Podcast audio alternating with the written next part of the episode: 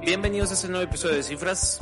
Esta vez estaremos hablando sobre indicadores económicos durante el sexenio de AMLO y lo vamos a estar comparando con los mismos indicadores económicos eh, en el sexenio de Calderón y de Peña.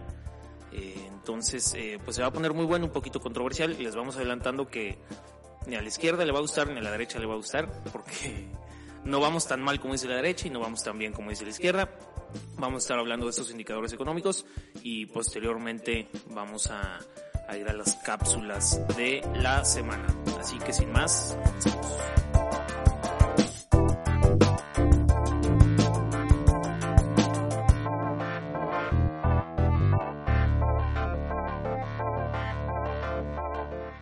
Hola a todos, pues gracias por estar en otro episodio.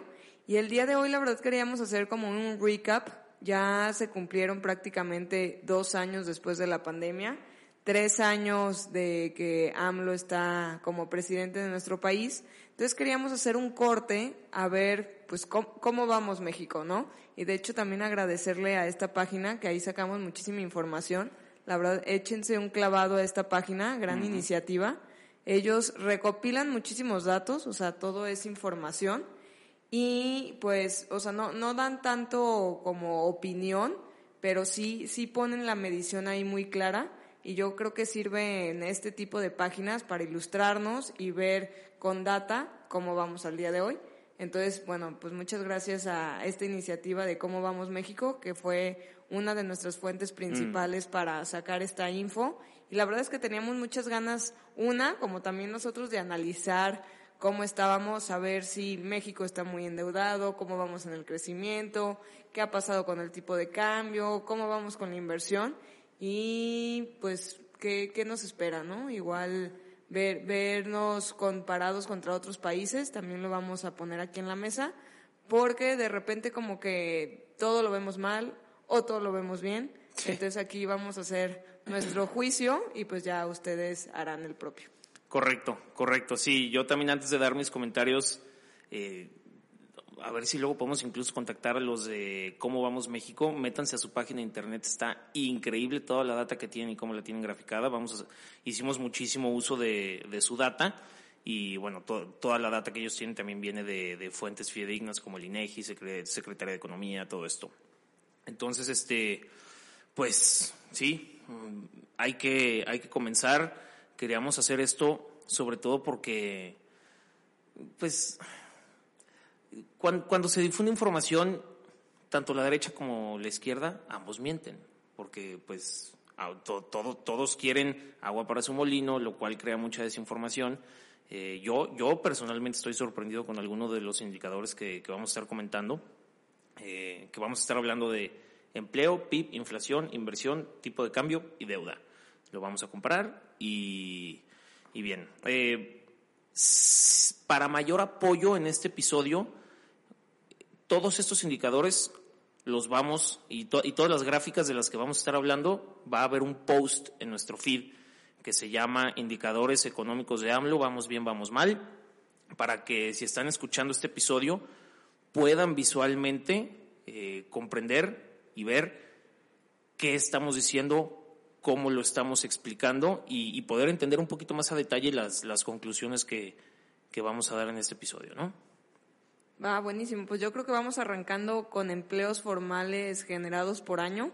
Y antes de arrancar por empleos formales, justo hoy escuchaba y estaba leyendo una nota que, bueno, pues al cierre del 2021 todavía podemos decir que somos un país informal, porque más del 50%, de hecho 51.3 acaban el dato, sigue siendo pues negocios y empleos informales, ¿no? Entonces, bueno, pues esto que vamos a estar viendo graficado y que vamos a estar comentando prácticamente es la mitad de nuestro país. Todavía hay otro país del que pues no hay información porque son negocios informales y bueno, pues es es evidente que la pandemia quitó muchísimos empleos, muchísimos, muchísimos empleos Y bueno, pues ahí, de hecho, eh, solo en el 2009, desde 2006, habíamos estado generando empleos nuevos cada año y nuestro balance era superior, ¿no? O sea, esto quiere decir que se generaban más empleos de los que se perdían año con año desde, desde 2006.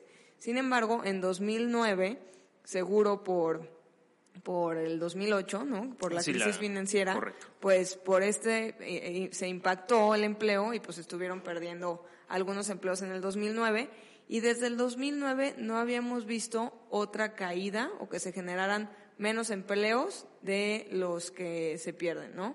Entonces, en el 2020 obviamente vemos una caída muy, muy, muy, muy, muy fuerte. Gigante, fue casi de un millón de empleos formales. nada más para aclarar, cuando decimos empleos formales, se refiere a que están dados de alta en el IMSS, o sea, que tienen seguridad social. Exacto. Y ya para el 2021, digo, la verdad es que se recuperaron todos estos empleos y hasta se generaron más. Entonces, como que si vemos el menos del 2020 y sumamos el más del 2021, pues salimos con un copete a favor, que yo creo que mucho lo explica eh, la reforma del outsourcing, ¿no? O sea, como sabemos, pues muchísimas empresas estaban bajo este esquema, que el outsourcing viene siendo como una plataforma eh, de ayuda, pues así yo lo veo, para todos estos empresarios que la verdad es que no querían emplear a sus, pues a los que trabajan con ellos al 100% en la empresa. ¿Por qué? Porque todos sabemos que es costoso.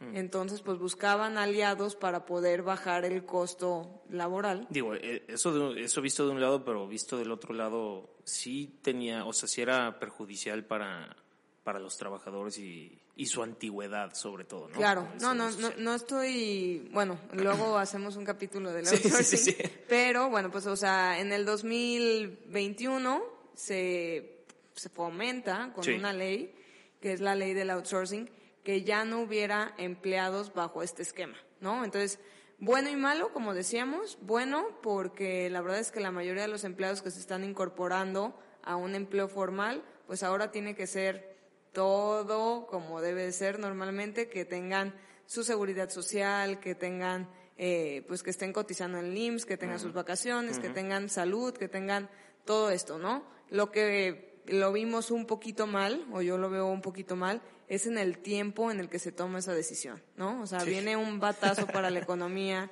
y para las empresas chicas y medianas que son las que más empleo generan y va saliendo del bachecito de la pandemia o del superhoyo de la pandemia y sale esta reforma, ¿no? Entonces, sí, sin duda. Pues, pues, ahí no, yo creo que no le ayudó a las empresas y poco a poco yo creo que se van a incorporar un poquito más de, de empleos porque bueno, pues igual y este año ahí estuvieron viendo los empleadores que hacían pero pues ya en adelante, ahora sí, si todo va viento en popa para estas empresas y salieron de la pandemia, pues tendrán que seguir incrementando empleos formales, lo cual se ve muy bien, ¿no? O sea, qué, bueno que el empleo, y de hecho la tasa de desempleo está bastante baja. Sí, en, o sea, de hecho, durante, o sea, la, la barra, o sea, si ven que, o sea, la, la gráfica, la barra del 2021 es la mayor, eh, o sea, sé que es el año que más empleos se generaron comparado con cualquier año de Peña y con cualquier año de Calderón. O sea, sí se generaron muchos, pero, como decía Sofía,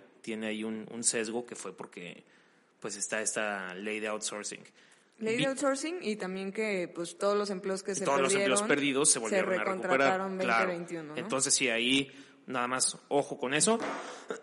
y también que está muy interesante ver en la gráfica cómo al comienzo de cada sexenio la generación, o sea, el primer año que toman posesión los nuevos gobiernos, en todos baja la generación de empleos. O sea, no es tan alta. Yo creo que mucho debe ser por la incertidumbre, ¿no? O sea, cada sexenio como que es un cortón y otra vez. Sí, sí, sí. Porque, nunca hay continuidad. Siempre es no sabes qué va a pasar, la gente igual no invierte tanto, entonces no, las empresas dicen, bueno, pues nos vamos despacito y ya vemos en el próximo año a ver si contratamos más gente. Sí, yo, yo creo que se deriva mucho de la incertidumbre política que genera cambio de gobierno cada sexenio. Sí, sí, sí, sí. Entonces, bueno, no, no sé qué calificación le darías tú a AMLO en empleo. Yo, en lo personal, le daría un, o sea, ni bien ni mal, o sea, va igual que todos. Sí, yo creo que, o sea, normal, como dices, y también, pues, de, o sea, lo, lo importante sería que profundizáramos en qué tipo de empleo, ¿no? O sea, yo creo que hay todavía brechas salariales, o sea, todos estos empleos que se generan, si, si fueran de super calidad, pues igual y aplausos, pero la verdad es que sabemos que todavía sigue habiendo pues muchas cosas que mejorar en el tema laboral. Sin duda, sin duda, muchísimas. Y yo la verdad no le, digo, es, es, un tema también a debatir, pero que haya subido el salario mínimo, a mí sí me gustó. Digo, también, qué mal timing, otra vez, porque fue saliendo de pandemia, ahorita hay este, problemas con la cadena de suministro, porque subiera el salario mínimo a mí no se me hace mal, no se me hizo nada mal. Sí, digo, finalmente el salario mínimo, hay muy pocas personas, empresas que basan sus salarios en el salario mínimo. Entonces sí le pega a ciertas empresas, pero no a todas las Exacto. empresas. Y las que pagaban el salario mínimo, pues al menos ya la gente tiene un poquito más de dinerito, la neta. Sí. ¿No? Entonces, empleo, bah, igual que todos, ¿no? Sí, empleo, digo, qué bueno que no ha bajado, qué bueno Sí. que a pesar de la pandemia tenemos un desempleo bajo. Entonces creo que esto es a nivel internacional, porque, bueno, Estados Unidos yo creo que es el caso más importante ahorita, Sí. que está buscando muchísimos empleos. Entonces yo creo que eso ha ayudado bastante a México a estar en ese nivel. Correcto. Bueno, nos pasamos al siguiente eh, indicador, que es el crecimiento del PIB. Hay que recordar que el PIB es consumo más inversión, eh, más gasto público, menos exportaciones, más importaciones. Es decir, entre más consume una sociedad, entre más invierte una sociedad y entre más exporta un país, todo esto aporta el crecimiento del PIB. Mismo que AMLO decía que, cuando, que cuando él tomara posesión íbamos a andar como, primero dijo que en el 6, el 4, y luego ya no lo quiere medir. Pero bueno, tenemos la gráfica. Eh, está, bueno, obviamente también en el 2008-2009 con la eh, crisis financiera, pues tenemos una bajada de la mayor del 5.1%. Eh, pues obviamente esta, esta le tocó a Calderón. Y luego también está, está interesante que, que en casi todos, eh, en todos los cambios de gobierno, hay una pequeña bajada trimestral. O sea, cada que hay un cambio de gobierno, o sea, de, de Fox a Calderón, de Calderón a Peña y de Peña a AMLO, hay una bajada tri- trimestral eh, del PIB que coincide mucho con, con la generación de empleos. Sí, ¿no? yo creo que va igual, ¿no? O sea, Sí. me acuerdo, digo, porque es el periodo más reciente que tengo en mi cabeza y también un poco más, mm, pues un cambio más radical, que fue la entrada de AMLO. Y finalmente, o sea, yo veía frenada la inversión, ¿no? Sí. A ver, espérate a ver este cuate que va a hacer, Sí. espérate a ver si contrata otra persona. Sí. Es- o sea, entonces yo creo que, o sea, tanto En- como en AMLO, con los gobiernos anteriores, pues también entra esa precaución de, a ver, da- dame chancita, ¿no? Es como cuando vas empezando con el novio y ya, ya quieres planes más arriesgados. Dicen, "No, a ver, hasta tu mamá te recomienda. No, mijita, llevas muy poquito, ¿no? Entonces, Sí, sí, sí, como que todos, todos se van precavidos. Yo creo que se frena la inversión, se frena la generación de empleos, se frena el consumo, entonces esto hace que baje el PIB. Pero, pero, pero, pero, muy importante ver ahí en la gráfica que con AMLO son cuatro trimestres que, que baja el PIB, incluso antes del COVID. ¿sí? Con todos es uno. Es, entran un trimestre a la baja y luego sube. Y luego entra el siguiente presidente, un trimestre a la baja y luego sube. Con AMLO fueron cuatro. Cuatro trimestres a la baja, lo cual eso quiere decir que ya había una tendencia negativa en el, pues en el crecimiento del PIB y luego llega el COVID. Entonces, esa sí no se la podemos atribuir a él porque, pues, COVID. sí, Pero- o sea, el COVID, sí y no. Yo estoy un poco de desacuerdo ahí. Bueno, primero, cuando eh, un concepto medio económico, pero la verdad lo quería poner aquí en la mesa, hay algo que se llama crisis técnica, ¿no? O recesión técnica. ¿Qué es esto de la recesión técnica? Cuando dos trimestres consecutivos el crecimiento o el PIB, en otras palabras, cae, se considera que estamos en una recesión técnica. Y eso lo tuvimos antes del COVID. Entonces, eso lo tuvimos antes del COVID con AMLO. Y bueno, pues la justificación obviamente de los que llevaban la bandera en ese momento, o sea, AMLO, era, a ver, o sea, estamos limpiando el cochambre, aguántenos, este, estamos aquí haciendo limpieza, ahorita no estamos siendo productivos, denos chance y esto luego se va a catapultar, ¿no? ¿Qué pasó? Pues llegó el COVID. Entonces, bueno, pues esa, esa duda sigue, sigue en el aire. Te vamos a dar el beneficio de la duda. Porque, pues realmente, ahora sí no, no pudo hacer tanto con el COVID. No, o sea, el único país que creció durante el COVID fue China. De, de, grandes economías. Sí, unos países chiquillos, pero. Bueno, sí, es cierto. De, países desarrollados y grandes, el único que creció fue China. Y bueno, pues fue un caso atípico que, que China creciera. Sin embargo, yo creo que sí pudimos haber crecido un poquito más, nomás que no hubo apoyo, no hubo estímulos económicos. O sea, de hecho estaba viendo una gráfica que en México, o sea, también hay un indicador que, que se hizo en la pandemia que es cuánto porcentaje de tu PIB le destinaste a estímulos económicos para ayudar a la pandemia, mm, ¿no? Y México fue de los que menos estímulos, o sea, estaba viendo el caso de Alemania, que digo, bueno, ese igual y me estoy yendo al otro extremo, pero Alemania le ayudó el 40% de su PIB, lo destinaron a estímulos económicos, mm. como ayudarle a las empresas, a hacer préstamos, a bajar los impuestos, o sea, estuvieron ayudando mucho, mucho, mucho, mucho, más que nada para que no hubiera pues esta desaceleración económica tan fuerte, o sea, como ayudarle a darle un empujoncito y también para que no se perdieran tantos empleos. Entonces yo creo que si hubiéramos destinado un poquito más de presupuesto para ayudar a las pequeñas, medianas empresas, a todo mundo, pues hubiéramos pues mitigado un poquito esa caída. Estoy totalmente de acuerdo, sí, o sea, eso si la caída fue del menos 17.8% ese trimestre de, del COVID, yo creo que con una, o sea, si, si el gobierno de AMLO hubiera puesto las pilas y hubiera ayudado a las empresas, por ejemplo, a decir, oye, este, pues los pagos del IMSS o no sé, algo de impuestos, es, espérate, o sea, ahorita no me lo pagues, sé que estás en aprietos, no hay producción, casi no estás vendiendo, tu negocio está cerrado.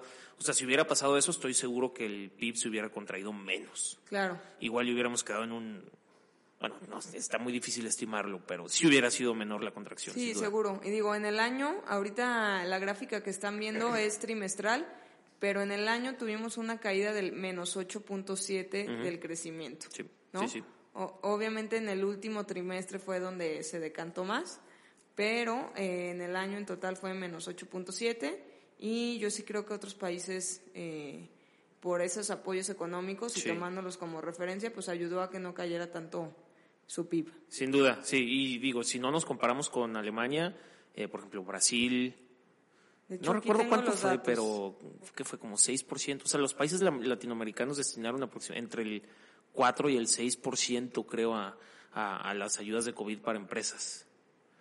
¿No? A ver, que si por aquí Sofía ahorita tiene, tiene por ahí el dato. Eh, y que eso hizo obviamente en estos países latinos que pues que la pérdida de empleos no fuera tan grande y que no cayera tanto el PIB. Sí, por ejemplo, Brasil eh, fue alrededor del 20%, Colombia, digo poniéndonos así al tú por tú más o menos, fue de alrededor del 6% del PIB, y yéndonos un poquito más arriba, Chile fue alrededor del 12% del PIB, ¿no? Entonces, un 12 versus un 1, estamos más o menos a niveles más bajos de Honduras y un poquito arriba de Uganda en los apoyos económicos. Yo ahí sí en el PIB le doy una gran tache a AMLO, gran tache. ¿Tú?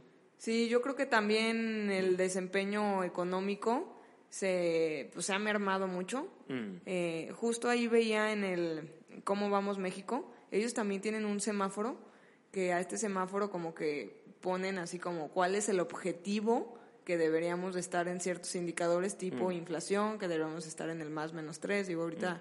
desenlazamos más ese tema. Y en el PIB, lo que espera el Banco de México o lo que espera una economía como, eh, en, pues en desarrollo como México, deberíamos estar alrededor de un 4.5 anual, ¿no? Mm. Entonces, bueno, pues en el primer año de, de AMLO no se logró, segundo año tampoco, tercer año lo superamos, ¿no? Porque en 2000... Sí, pero... En 2021 crecimos el 5%. Sí, pero porque habíamos caído 9.8 un año anterior. Pero exacto, por el efecto base, ¿no? porque veníamos de un menos 8.7. Sí, es como, es como si estás, si pesas 120, bajar 5 kilos está muchísimo más fácil que si pesas 70 y bajar 5 kilos. ¿no? Exacto. pero si hiciéramos un promedio de los tres años que lleva AMLO, pues no supera este 4.5 de objetivo. Sí, no. Digo, pocos eh, presidentes lo han logrado pero pues sí vemos ahí pues una pues un nivel más bajo. Sí, sí, ahí en la gráfica también pueden ver el mejor sexenio, digo, de, de los últimos, eh, desde, o sea, el mejor crecimiento del PIB lo tiene Calderón, Peña, muy mediocre, como todo su gobierno, eh, y pues eh, AMLO, sin duda, iba peor antes del COVID, ya comentamos eso, pero pues bueno, yo sí le doy una tache en crecimiento del PIB. AMLO. Sí, ahí semáforo rojo, definitivamente. Bien, entonces, siguiente indicador es la inversión privada como porcentaje del PIB, ¿no? Entonces, para que lo entiendan es eh, si la gente, o sea, no inversión de gobierno, ¿no? O sea, si nosotros como mexicanos, las inversiones que hacemos de poner empresas, eh, generación de empleos, o sea, todo, todo esto que, que, contribuye a la economía, si el PIB de México es 100 y nosotros como sociedad eh, estamos invirtiendo 20 eh, pesos, toda la sociedad, entonces es un 20%, ¿no? Así tienen que entender esta gráfica, también está la comparación de Calderón, Peña y AMLO, pues con Calderón, otra vez, tenemos en el 2008-2009 esa caída eh, de la inversión. ¿Por qué? Pues de la inversión privada, porque pues, también hubo crisis financiera, eh, pero tiene una gran recuperación, una gran recuperación. Ahorita vamos a pasar a eso, pero eso fue porque Calderón sí contrajo deuda y dio muchísimos apoyos a la economía, entonces pues la recuperación fue muchísimo más rápida. Claro, ahí le puso el motorcito. Sí, exacto. Y, perdón, nada más para terminar de explicar la gráfica. Eh, luego con Peña, 2013, 2014, eh, pues también hay una, hay una caída bastante profunda. Yo no entiendo por qué, porque ahí no hubo ninguna, eh, pues ninguna crisis financiera. Seguramente en los primeros años fue cuando más robaron. y luego tiene un muy buen crecimiento entonces los últimos, qué sé yo, los últimos tres, cuatro años de Peña, eh, pues se mantiene bastante bien. Y luego entra AMLO y tiene una caída, incluso antes del COVID, una gran caída antes del COVID que coincide con el crecimiento del PIB. Entonces, pues, si la inversión baja, pues también eso, eso contribuye a que el PIB baje. Y ya estamos 2021, no hemos tenido esa recuperación como la tuvimos con Calderón, pero con Calderón no hubo el desabasto y el problema logístico generado por... Y la guerra de Ucrania. Y la guerra de Ucrania, exacto. y tantas cosas actuales que, que nos tienen en incertidumbre. Correcto, correcto. Tú no, sé qué análisis... No, yo nomás como que quería volver a hacer la explicación y la quería comparar con un ejemplo de finanzas personales tal cual. Okay. Y justo como tú decías, ¿no? Imagínense que ustedes ganan 100 pesos, ¿no? que de esos 100 pesos los ganas de, de muchos lados, ¿no? O sea... sí, de tus diferentes fuentes de ingresos. Así es el país, ¿no? O sea, el país, eh, que es el PIB, el PIB mide el crecimiento, como decía Luis, por el consumo, o sea, por qué tanto se vende, por las inversiones que hay y demás, ¿no? Entonces, si tú ganas 100 pesos, ¿cuánta lana de esos 100 pesos le metes a algo productivo, ¿no? Entonces, eh, justo como el objetivo que tiene México y la Secretaría de Hacienda y la Secretaría de, Economía para, para tener como finanzas sanas y economías sanas, ellos esperan o la expectativa es que estemos en el 25% de deuda, de, perdón, de inversión privada versus el PIB, ¿no? Entonces, bueno, pues hemos estado, digo, hubo momentos que estuvimos llegando al 20, pero bueno, pues ahorita estamos mucho más abajo del del 20 y pues más lejos obviamente del 25%. Entonces digo, ¿por, qué a mí me preocupa esto? O sea, que no haya inversión. Pues me preocupa porque obviamente si tú no le metes a la inversión, o sea, hablando de tu portafolio personal y si tú no empiezas a, buscar fuentes de ingreso alternativas y demás, pues la verdad es que pues tu crecimiento se puede ver mermado, porque estas inversiones te ayudan a potencializar este crecimiento. Y sobre todo a largo plazo. Claro, entonces si no invertimos, y vuelvo a las clases que damos ahí de cursos, si no invertimos, la verdad es que pues nuestro crecimiento vamos a estar remando más lento y más lento. Entonces a mí sí me encantaría ver pues una iniciativa o verlo en números que, que esto está incrementando, ¿no? Que, que se invite a, a, a invertir, ¿no? Y yo creo que esta coyuntura nos abre muchísimas oportunidades. Ahorita yo que veo China parado con sus empleados que no pueden trabajar por el COVID y México que la verdad es que mucha gente se vacunó, ya no vemos esos índices de contagio, o sea, creo que es súper buena oportunidad, Sí. pero bueno, pues a ver si, si lo aprovechamos y vemos pues llegando al menos al 20% del Ojalá. PIB y que nos recuperemos en inversión privada y que le demos una buena sensación al inversionista de que México es un buen lugar, ¿no? Sí, sí, sí, o sea, coincido. Creo que mucho de, de este indicador de la inversión privada sobre el PIB tiene mucho que ver con, con cómo la, la confianza que tiene la gente en este gobierno. La Porque- percepción, Ajá, ¿no? Ante el país. Exactamente. Tanto política, digo, aquí podemos hablar de miles de temas. Seguridad, ¿no? Ahorita la verdad es que, bueno, ha habido casos bastante polémicos y bastante fuertes últimamente que otra vez dices, ay, no, o sea, hasta tú dices, me duele México, ¿no? Sí, sí, y que aquí yo también tengo que, digo, ahorita pasamos un poquito más a los temas sociales, pero ahorita meramente eh, económico. Yo también creo que la derecha tiene culpa de este indicador, ¿sabes? O sea, yo siento que tanta desinformación que ha hecho la derecha de, ah, AMLO es el peor y AMLO todo lo hace mal y que sí, o sea, puede ser que en muchas cosas no coincidas, pero no todo lo ha hecho mal. Sí, Y entonces estar difundiendo ese tipo de información hace que la gente que tiene la posibilidad de invertir, de abrir empresas, de construir, de, ¿sabes?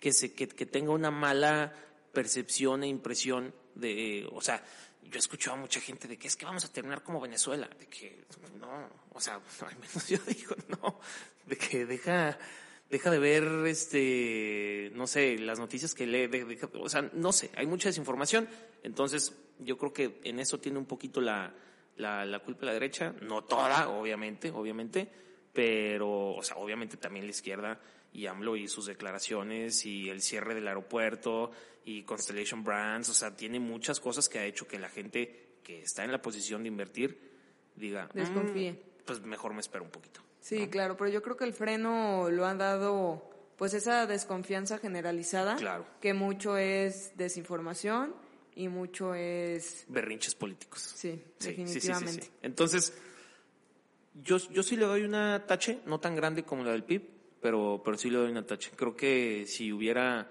manejado un poquito mejor eh, la pandemia con apoyos a las empresas la- el, y, y diera una como una una imagen un poquito más amigable a las hacia el sector empresarial, estoy seguro que este indicador no estaría tan bajo. Definitivamente. Sí. Sí. yo creo que clave, clave, clave la cancelación del aeropuerto. Sí, sí, Eso sí, sí. fue, en mi opinión, un súper error que nos va a costar a todos Ugh, por esto que platicábamos, Yes. porque la inversión se está viendo pues de picada.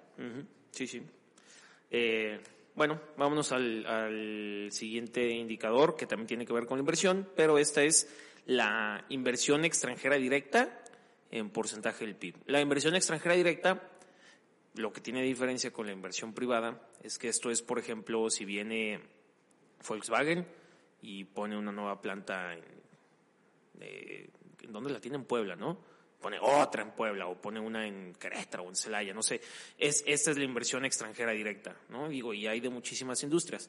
Obviamente, entre mayor sea, pues mejor porque vienen empresas de alto nivel, crean empleos, eh, crean competencia en el mercado, eh, crean mucha educación, entonces, pues este es un, es un, pues eh, a mí se me hace un indicador muy importante porque aparte también, pues crea como un, bueno, es, igual está un poco repetitivo, pero crea un, un buen ecosistema empresarial que puede ayudar muchísimo a la educación de una sociedad y que a largo plazo, igual y no lo ves luego, luego reflejado, pero a largo plazo es eh, muy benéfico, ¿no? Sí, yo creo que también entra ahí el tema de, de diversidad, ¿no? O sea, si viene un extranjero a poner lana aquí, pues tiene otro punto de vista, ¿no? Entonces Exacto. yo creo que ese punto de vista y cuando pues habla de, de, o sea, es otro punto de vista más lana, pues quieres que funcione. Entonces yo creo que eso trae innovación, desarrollo, mu- muchas, muchas, muchas cosas buenas. Sí. Entonces, bueno, pues ¿cómo vemos, cómo ves Luis La, la... la gráfica, esta la, la extendimos eh, hasta el sexenio de Fox. no, no empezamos con Calderón, porque yo estoy impresionado que, que en el sexenio de Fox la inversión extranjera directa como porcentaje del PIB, o sea, es, es, es la más alta. Y digo, la verdad es que yo estaba muy pequeño, estaba muy chico cuando estaba Fox en, en la presidencia, pero yo solamente he escuchado que lo hizo muy mal, que lo hizo pésimo. eh, entonces, pues... Él o Martita, ¿quién fue? Creo sí, también he escuchado que la que mandaba más bien era, era la esposa, no él, pero sorprendente, sorprendente. Eh, con Calderón estuvo más alta que con Peña y comenzando el sexenio de AMLO, o sea, 2019, o sea, 2019 ya con, con AMLO en el poder, la inversión extranjera directa fue mayor que el último año de Peña. Y luego en el 2020 con pandemia y todo, eh, fue mm, que cualquier año de Peña. Sí, eso estuvo... Lo cual a mí me impresiona porque, ¿sabes? Con- y, y estoy, estoy casi seguro, estoy casi seguro haber leído en muchos medios de derecha, no, no estoy casi seguro, estoy seguro que lo leí en muchos medios de derecha, que afirmaban que con AMLO en el poder la inversión extranjera directa había bajado. ¿No? Sí, digo, ha habido periodos en los que ha caído, ¿no? Sí, Dependiendo pero- cómo lo midas, como siempre. Bueno, sí. Entonces- Pero anualmente, palomita AMLO en eso. Digo, Sí. ya, ya después llegó el 2021, hay muchísimos problemas de suministro, estoy seguro que eso ha afectado muchísimo, pero 2019 y 2020, que son los primeros dos años de AMLO, hubo crecimiento de inversión extranjera directa y, y en el 2020, con pandemia y todo, fue mayor que cualquier año del sexenio de Peña. Sí, yo creo que hay que hablar también a profundizar por qué es esto. Y mucho, que de hecho lo platicábamos en otro podcast, es por todas estas inversiones privadas, como de todos los unicornios que se fondearon en el 2021, que fueron muchísimos. Muchísimos. O sea, llegó eh, este banco japonés a invertir la GBM, llegaron a Bitso, llegaron, o sea, hubieron muchísimos unicornios que fondearon pues un montón de Sí. recursos, ¿no? Es- Este fondo estadounidense, ¿cómo se llama? Eh, Es japonés, se me fue el nombre, SoftBank. SoftBank. Ah, yo pensaba que era gringo. No, No, no, es japonés SoftBank. Sí, que fundió muchísimo. Sí, muchísimos entonces, bueno, pues eso ayudó muchísimo. Mercado Libre hizo una super inversión también. Amazon está haciendo grandes Entonces, inversiones. yo creo que pues to- todos estos como más unicornios que lo triste, o sea, lo chido es que está llegando lana, lo no tan chido es que no todas son empresas nacionales, ¿no? O Sí. sea, está llegando lana a GBM que sí es nacional, pero pues Mercado Libre es Argentina y así, ¿no? Entonces, bueno, qué bueno que llegue lana. Y justo yo cuando andábamos eh, haciendo estas grafiquitas me encontré ahí un blog, no me acuerdo si era del financiero o el economista o de qué fuente era, pero comparaba esto contra las remesas, ¿no? Entonces decía, a ver, o sea, finalmente son dólares, ¿no? O sea, Sí. ¿quién, quién manda más dólares a México? La inversión, ¿La inversión extranjera. privada, extranjera, o los paisas que mandan lana acá? Y, pues sorprendentemente, no ha dejado de crecer las remesas que se No mandaron. me digas que son mayores las remesas. Son mayores las remesas a la inversión extranjera. No te directa. creo, no te creo. Te lo juro. Lo O sea- estamos viendo aquí contra el PIB. Para y- ponerlo, aguanta, para ponerlo en, en lenguaje muy balón bajado. Los mexas que viven en Estados Unidos mandan más dólares a México al año que las inversiones de extranjeros que entran al país. Sí, que dólares de, de empresas extranjeras. ¡Wow! O de personas. ¿Sabes qué tanto mayor? O sea, de- Sí, sí, sí. O sea, las remesas en el 2021 representaron, digo porque es el último dato publicado, Mm. representaron el 4% del PIB. El 4% El del 4% PIB. del PIB. Y aquí estamos viendo que la inversión directa, bueno, extranjera directa, el JET, que así se le conoce, fue de alrededor del 2%, ¿no? Entonces, el doble de dólares llegaron a través... No, en el 2021, Eh, bueno, sí, entre el 1 y el 2, ¿va? Wow. Más del doble. Un poquito más del doble. Más del doble. eh, fue de, de nuestros amigos paisanos, que mucho también pues viene del desenlace de pues estos famosos stimis, de todos los estímulos que dio Estados Unidos y pues que los trabajadores americanos tuvieron un poquito más de, de liquidez y de ingresos comparado contra otros años. Sí, creo que los apoyos gringos terminaron en México.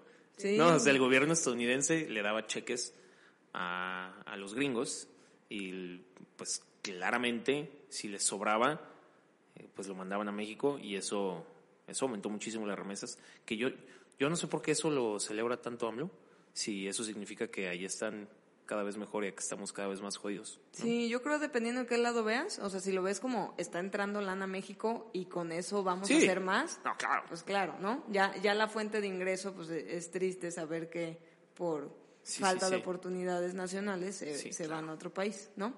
Wow, Pero pues wow, wow, interesante, qué buen dato, la ¿eh? verdad me, me, me impresionó ese dato. Qué buen dato, sí. Eh, bueno, y también yo le doy, yo le doy una palomita a AMLO en esto. Eh, aunque con observación, y es que si no, si no tuviera la postura, o sea, otra vez, si diera una imagen un poquito más amigable a las pues a las pymes, al, al- sector privado, creo que incluso el crecimiento de la inversión extranjera directa sobre el PIB, creo que incluso sería mayor. O sea, si bien está creciendo, sin duda pudiera ser mejor solamente dando una mejor imagen presidencial, sin tener que hacer mucho, ¿sabes? Entonces, este, palomita, palomita, le damos una palomita en eso, pero, pero no, no muy grande. ¿No? Sí, se- sí seguimos cortos, ¿no? Sí, exacto. Eh, ah, bueno, nada más complementando, complementando mm, el tema de la inversión extranjera directa, que es la siguiente gráfica. eh, durante, digo, llevamos tres años consecutivos que no estamos en el top 25 de países atractivos para, para invertir. Hay un, hay un índice que se llama el índice de Kearney, que analiza pues eh, los diferentes ecosistemas en, pues, en los diferentes países del mundo para pues para decirle a las empresas dónde está pues más rico invertir por gobierno perdón por gobierno por este porque te perdonan impuestos o porque el nivel de empleados eh, tiene mucha educación. O sea son varias vari- son, son, son muchas variables. Llevamos tres años consecutivos sin estar en el top 25 fue 2020, 2021 y 2022 no aparecimos en el top 25 y mm, en el primer año de Peña, o sea, creo que ahí Calderón pues nos dejó bastante bien. Eh, en el primer año de Peña estábamos en el lugar 9, eh, termina Peña en el lugar 17 y el primer año de AMLO fue el lugar 25 y ya no hemos vuelto a aparecer, lo cual eh, pues ahí pues un- un- una, una tachecita también a AMLO porque no estar en esos índices, ¿sabes? O sea, muchas empresas, muchas empresas muy grandes seguían, pues es- son como las calificadoras, ¿no? O sea, te dicen, oye, pues fíjate, este, seguramente también tiene, tiene que ver mucho la inseguridad, oye, pues está medio inseguro, eh, mucha corrupción, eh, pues este el gobierno, sabes, no, no, es, no está muy amigable, entonces pues vas perdiendo, vas perdiendo lugares en el índice y creo que esto, por ejemplo, ha beneficiado muchísimo a otros países latinoamericanos como, como Colombia, o como Chile, o como Brasil, sabes que igual y unas empresas pueden decir, pues igual no me voy a México, mejor me voy a Colombia, ¿no?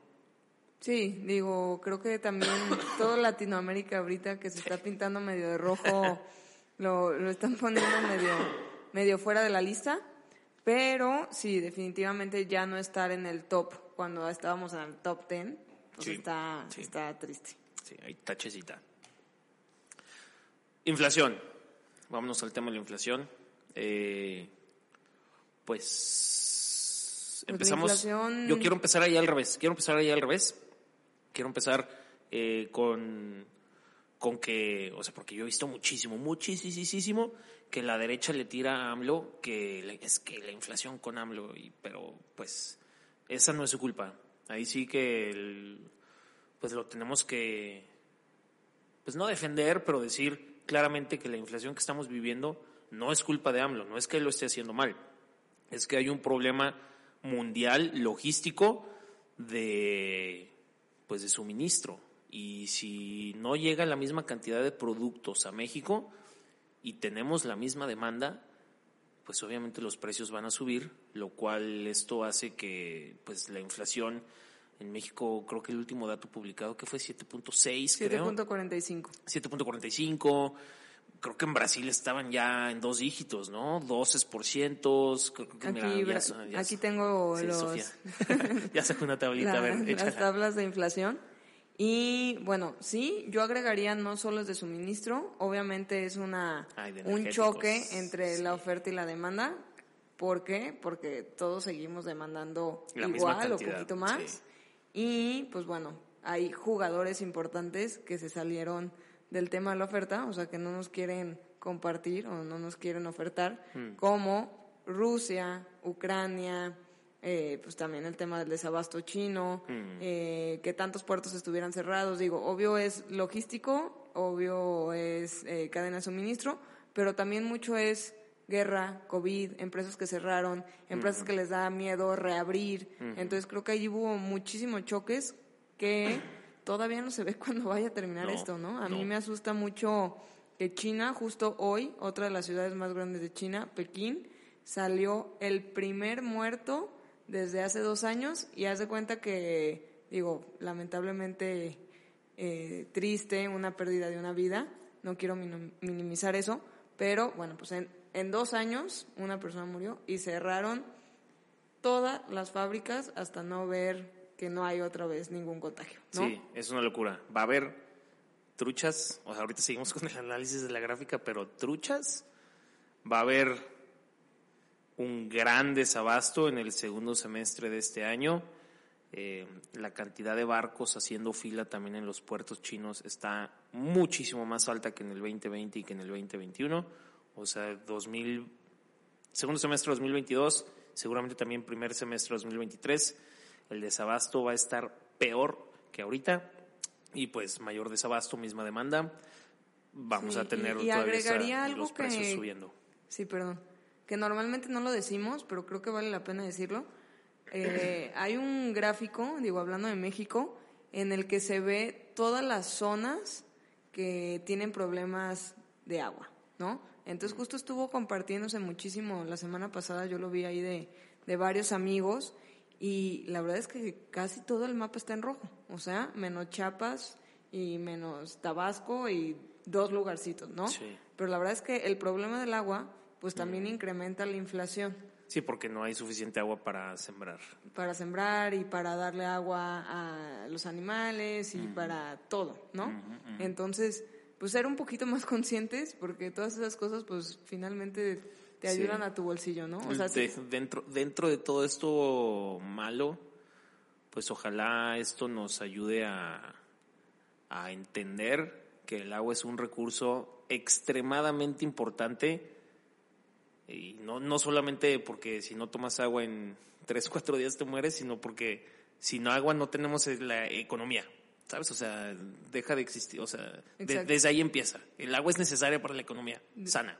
Totalmente. Entonces no hay que contaminarla. Utilícenla con medida, por favor. Totalmente. Y bueno, pues aquí volviendo a la inflación ya más puntual, justo decías que Brasil tenía dos dígitos ya en inflación. Y sí, Brasil, digo, el último dato que tengo, eh, reportó una inflación del 11.3. 11.3. Entonces, digo, por eso México, como decíamos, el último dato de inflación fue de 7.45, bueno, la, inflación anualizada. Sin embargo, eh, digo, pues es algo coyuntural, internacional. Mm, Hay dos tipos de inflaciones que se miden aquí en México, la subyacente y la no subyacente, ¿no? Una mide cosas que más o menos podemos controlar nosotros y hay otra que no podemos controlar, como el precio de los energéticos, el precio de muchísimas cosas no lo podemos controlar porque son precios internacionales. Mm. Entonces, pues no hay manera de conseguirlos por aquí. Y algo, digo, bueno y malo, no sé cómo lo veas tú, pero el gobierno de México eh, tuvo la iniciativa de poner un subsidio todavía más grande a la gasolina, ¿no? Entonces, eso lo está pagando, ese subsidio lo está pagando nuestros impuestos y bueno en el sentido porque pues eso pues está ayudando a que la inflación no se vaya tan tan rápido o tan fuerte, eh, porque si si no hubiera este subsidio estoy seguro que tuviéramos una inflación del 9%, ¿no? Es fácil. Si no es que más. Más, Entonces, sí. bueno, pues es, esa ayudadita está haciendo que la inflación no se vaya como a Brasil, 11.3 y demás, pero pues malo porque pues pues ese subsidio sale finalmente de tu bolsillo, pero de otra manera, ¿no? Sí, yo, eh, bueno, antes de darle la calificación a AMLO, eh, en la gráfica van a poder ver que durante el año 2016-2017, eh, con Peña, también tuvimos un súper incremento, o sea, 2016 andábamos en 2% y 2017 subió hasta el 7%. no hubo, no hubo COVID y no hubo crisis financiera, pero lo que sí hubo fue eh, subida de precios internacionales energéticos, o sea, en, en, ese periodo el petróleo también subió muchísimo y ya luego bajó. Entonces, pues si sube igual los energéticos, pues hay más inflación. Eh, también la subida de precios agro agropecuarios y el incremento del salario mínimo que hubo también en ese periodo. Ese estuvo más fuerte. Sí, todo, todo eso eh, sumó a que durante el sexenio de Peña, durante el año 2016-2017, eh, tuviéramos también una inflación muy, muy alta. Sí, claro. Y, y, bueno, aquí agregando un poquito, a ver, ok, hay mucha inflación. ¿Qué se va a hacer para que haya mucha inflación? Como les decía, hay mil cosas que no se pueden controlar, como pues solucionar el conflicto entre Rusia y Ucrania para que el precio del sí, no barril de nada. petróleo baje, pues imposible, y sí. para que el precio de los fertilizantes baje, pues imposible. Pero lo que sí está haciendo el Banco de México, que por eso, digo, si tienen CETES o tienen un crédito a tasa TIE o a tasa eh, variable. variable, pues van a estar viendo estos incrementos porque lo que está haciendo el Banco de México es a través de su política monetaria incrementar la tasa de interés uh -huh. para intentar bajar la inflación. ¿no? Que digo, digo, está muy difícil, ¿no? Es como es una ayudadita. Tratar de trapear el mar. Pero sí no, porque creo que ahora pasamos al tipo de cambio. Mm. Eh, sí, bueno, nada más rapidísimo. Eh, en la crisis financiera 2008-2009, también en la gráfica van a ver un gran pico, eso le tocó a Calderón. Eh, este pico en la inflación se dio, ¿por qué? Pues porque tuvo que reactivar la economía con, con los paquetes económicos eh, que dio y pues al activar rápido una economía tienes un crecimiento de, pues, de la inflación y ya después baja. Eh, también pues importante decir que al comienzo de, del sexenio de AMLO la inflación bajó muchísimo bajó a, a hasta el 2%. Pues, pues volvemos a lo mismo. Sí. sí, o sea. Menos consumo, menos inversión, sí, menos inflación. Pero, pero bajó la inflación. Ahorita ya todos se dieron cuenta que una alta inflación no, no está padre. O sea, andar imprimiendo billetitos para darle a la gente. Creo que ya por fin la gente entendió por qué, por qué es importante la, la política monetaria.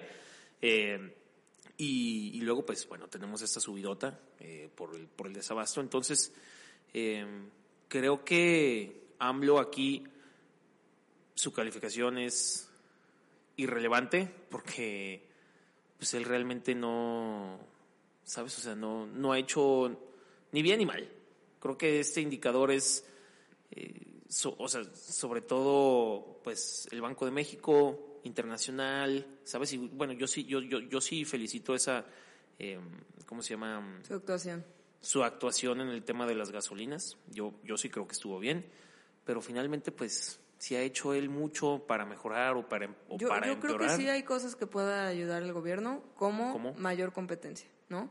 Cuando mm. hay mayor competencia, eh, pues la realidad es que los precios bajan. Los precios bajan. Sí, pero incluso si hubiera muchísima competencia ahorita estarían subiendo los precios. Sí, pues, pero también esto mide las telecomunicaciones, mm. mide, o sea, muchísimas cosas que la verdad es que sabemos que, digo, estoy leyendo un libro que, que ahí platica y que a mí ha sido el dato que más me ha sorprendido de ese libro, es que en los últimos 20 años siguen siendo las mismas 20 empresas de México que están en el top 20, ¿no? Ah, Entonces, ¿en serio? digo, ves en Estados Unidos y unas Cambio, mueren, cambio, unas cambio, suben y sí. Amazon subió y murió y IBM, bueno, no murió, pero, o sea, bajó del ranking top 20 y así. Mm. Sí. Y en México llevamos con las mismas 20 empresas desde hace 20 años. Bueno, por eso no es culpa de AMLO. No, no es culpa de AMLO, sino es culpa de que pues le damos prioridad a los monopolios y seguimos Ah, enriqueciendo a los monopolios. Sí, cosa sí. que sigue pasando al día de hoy. Sí, pero porque hay muchísimos intereses, muchísimos moches, muchísimo todo. ¿no? Claro, digo, a mí me gustaría como que hubiera mejores políticas para, De competencia. para competencia. Sí, porque ese, es- esa dependencia de gobierno existe. O sea, hay un órgano gubernamental que se supone que tiene que andar ahí vigilando el mercado y viendo que no se estén poniendo de acuerdo los competidores y, y, pues atrayendo mayor, mayor competencia para beneficio de los consumidores. ¿no? Vientos. Bueno, yo le doy calificación, o sea, ni bien ni mal, eso no tiene nada que ver con él, Sí, sí, supongo sí. Bueno, eh, crecimiento de la deuda. Este, pues, este, digo, es, es un crecimiento. O sea, si el año pasado tenías 100 pesos de deuda y ahora tienes 105, pues entonces tuviste un incremento de 5% de deuda. Y así pueden entender la, gráfica. Aquí vemos eh, durante el periodo de Calderón como en el 2008-2009 el crecimiento de la deuda fue muchísimo porque pues contrajo deuda para todos sus apoyos económicos que ya hemos estado comentando y después baja durante el sexenio de Peña pues hubo crecimientos muy altos de, de la deuda no entiendo por qué estoy seguro que se lo robaron todo o sea porque tampoco es como que hubo muchísimo crecimiento del PIB o, o algo sabes o sea como que nada más se endeudaron y no hicieron nada muy mediocre su gobierno no Pues hubo varias reformas, no sé si ahí en las reformas se le fue Mm. un- una lanita, No, yo creo que se una lo casa robaron. blanca. y varios amigos millonarios. Sí, sí, sí. ¿De dónde crees que se financia sus viajecitos con su, con su nuevo bomboncito por las Europas? Pero bueno, es otro tema. Eh, la corrupción en el sexenio de Peña altísima. Eh, y, y sorprendentemente, bueno, tampoco sorprendentemente porque pues AMLO dijo yo no me voy a, no me voy a endeudar y voy a bajar la deuda. Y efectivamente, el crecimiento de la deuda con AMLO en el poder ha sido mucho menor que con Peña y mucho menor que con Calderón. Sí, y digo, eso yo no lo aplaudo por la coyuntura del COVID, ¿no? O sea, no te endeudaste, pero a costa de qué? ¿A costa de qué? de cuánta pérdida de empleo, de cuánta cierre de empresas, de, o sea, pasaron muchísimo, de enfermedades, ¿no? O sea, la verdad es que el COVID, pues no hubo ni abasto de medicina, no hubo Sí. abasto de camillas, entonces Sí. pues hubo muchas pérdidas humanas, hubo muchas pérdidas de empleo, o sea, yo, yo sí, si hubiera tenido la cachucha del presidente, me hubiera endeudado un poquito más para, pues para eso, ¿no? Un poquito... Para ayudar al Más sector de- económico, claro. Sí, para ayudar a, pues, a tu país, ¿no? Sí. Entonces, eh, no te endeudaste, pero ¿cuántos fideicomisos no cerraste? Uf. No te endeudaste, pero, o sea, muchas El, el cosas. sector salud. El- el- yo aquí me gustaría tocar el sector salud, que es uno de los más golpeados desde que, desde que está que está un poquito difícil de medir. Eh, tengo un gran amigo que me dio permiso de dar su nombre. Él es, eh, él es oncólogo y es el doctor eh, Ramiro García. Ramiro, aquí tengo un poquito de su currículum eh, para que vean que no es así un, un doctorcillo nomás. Es médico internista con su especialidad en oncología eh, y estudió pues oncología médica por la UNAM y alta especialidad en tumores ginecólogos. Eh, y trabaja en el ICEMIM, le da asesoría al gobierno del Estado de, de México, o sea, es un, es un gran oncólogo. y yo ayer sí le eché una llamadita para, pues para ver la realidad, o sea, para decirle, oye, a ver si, si es cierto, o sea, si es cierto que hay ese desabasto. Ojo, aquí nada más estamos viendo el tema de oncología de cáncer. No, no sé en todo lo demás y él me dijo, no te puedo, no, no te puedo decir con certeza que en, todos los, en todas las demás áreas eh, de salud estamos igual de jodidos, pero en oncología sí. Y me dio el ejemplo muy claro que cuando hubo el cambio del Seguro Popular al INSABI, que seguramente todos, todos lo saben, el INSABI es el, pues es el nuevo Seguro Popular, pero de AMLO.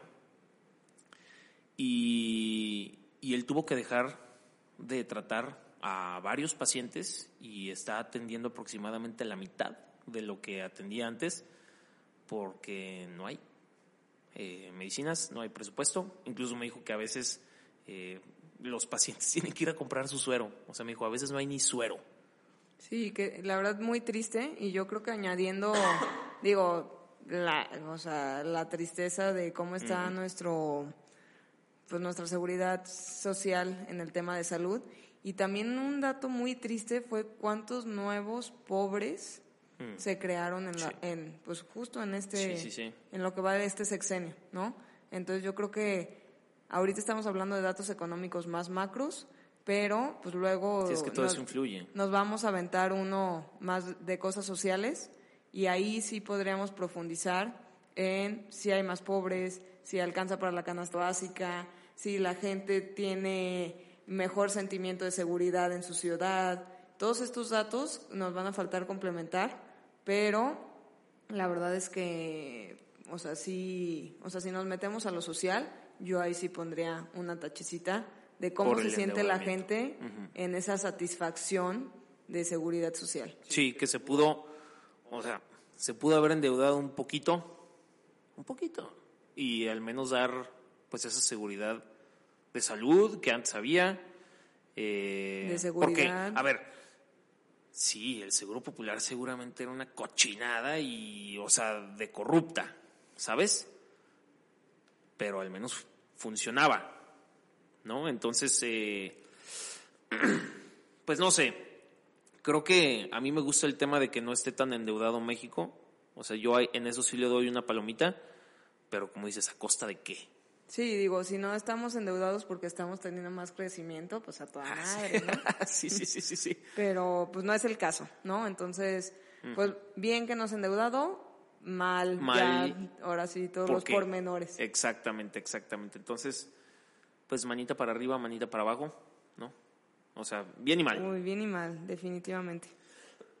bueno, creo que en lo único que ayudó muchísimo que no se endeuda, que no se endeudara y que también tiene muchísimas eh, pues consecuencias económicas eh, que se permean muchísimo es en el tipo de cambio. Ahí sí, el, tipo de cambio, que es, el, que es la siguiente gráfica, em, pues yo sí creo que se ha mantenido en un, en un nivel muy estable, a pesar de COVID, a pesar de recesión económica, a pesar de, pues, de la cadena de suministro, que pues no estamos tan endeudados como país, lo cual eso causa pues que, la moneda que la moneda sea fuerte. Además de que, como ya dijiste, muchísimo también es por las remesas que envían pues todos los países aquí a México, entran muchísimos dólares y se convierten en pesos, entonces eso ayuda muchísimo al, al tipo de cambio. Sí, definitivamente, ¿no? Y yo aquí tengo una gráfica que estoy comparando el peso mexicano versus el dólar, el eh, real brasileño versus el dólar, el peso colombiano versus el dólar, el dólar canadiense y, ¿qué más tengo? Euro, libra y el peso chileno. Todas comparadas contra el dólar. Todas comparadas contra el dólar. Y aquí, sorprendentemente, bueno, no sorprendentemente, pero eh, al que mejor le ha ido es al dólar canadiense. O sea, te hubiera ido mejor tener dólares canadienses que dólares eh, americanos en los últimos tres años. Digo, estoy agarrando los últimos tres años. Y si agarro eh, el más alto, o sea... Al que peor le fue. Al que peor le fue versus el dólar, fue a Brasil, ¿no? Si tú hubieras tenido eh, reales brasileños y te comparas con el dólar, estás 31% más devaluado que hace tres años. ¿Se devaluó 31% el real? Sí. el, real es la moneda brasileña. Y si vemos México en los últimos tres años, la devaluación ha sido del 3.85. O sea, prácticamente seguimos convirtiendo a 20 pesos, que a mí me encanta esa conversión. Entonces llevamos tres años o poquito más convirtiendo a 20 pesos, cosa que no pasaba, ¿no? Porque históricamente traíamos más o menos una depreciación anual del 4%, y pues bueno, esa depreciación del 4% ha sido prácticamente en tres años con sí, AMLO. Ahí, pues, palomita AMLO. Pues... Bueno, palomita y no. Es que como que todo el mundo piensa que el presidente decide a qué, Sí. a qué tipo de cambio Justo, lo queremos. justo, o sea, hay palomita, pero hay que decir por qué no se debe de colgar esa medallita. ¿Y, ¿Y por qué no se la debe colgar?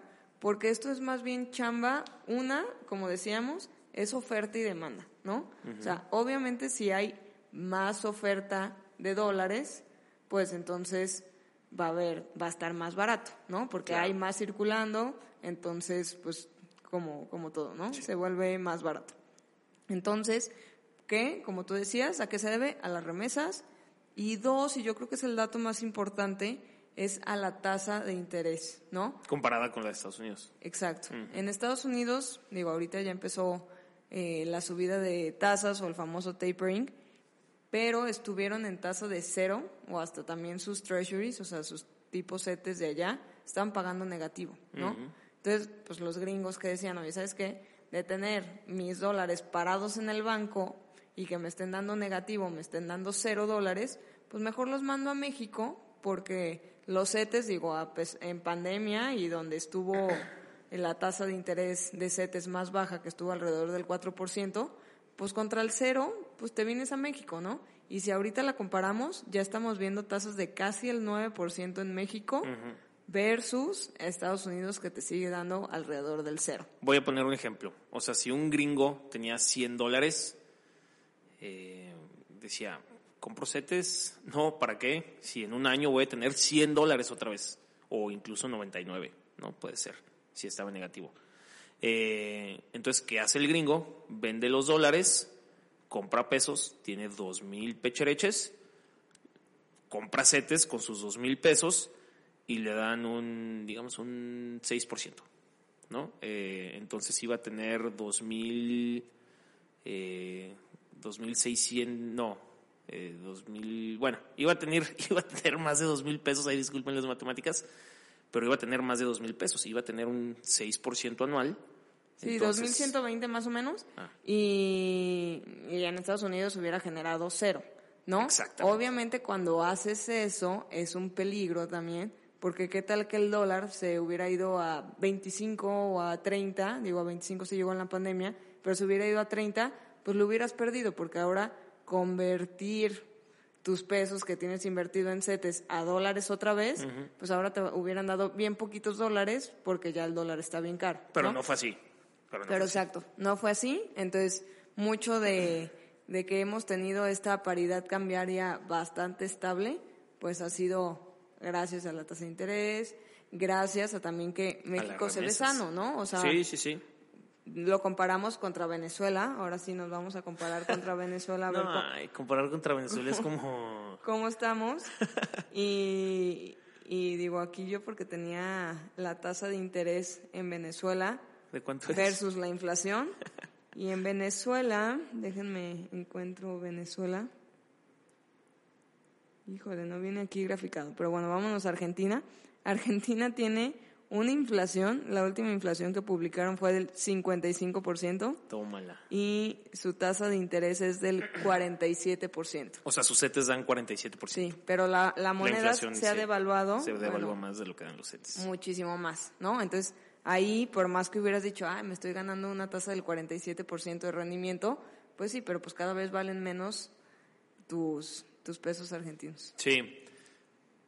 Yo creo que hay conclusiones palomita al tipo de cambio, pero la palomita se la damos más bien al Banco de México y, y a los paisas.